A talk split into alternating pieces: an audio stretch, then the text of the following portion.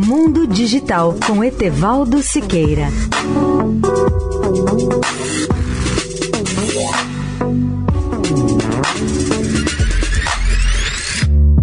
Olá, amigos da Eldorado. O diretor de pesquisa da consultoria Gartner, Anshul Gupta, comentou recentemente uma pesquisa de sua empresa cuja conclusão mostra que a maioria dos usuários de smartphones deseja ter smartphones mais baratos.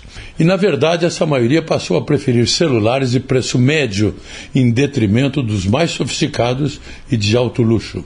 Na realidade, já surgem opções de smartphones que oferecem, na verdade, a melhor relação custo-benefício. Essa mudança de preferência levou marcas como a coreana Samsung e as chinesas Huawei, Xiaomi e Oppo a fortalecerem seus portfólios de entrada mais econômicos, bem como seus modelos intermediários.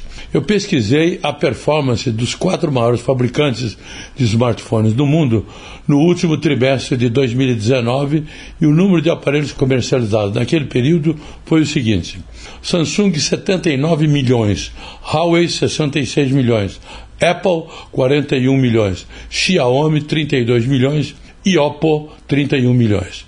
No mesmo período, o total dos fabricantes em conjunto venderam 138 milhões de celulares.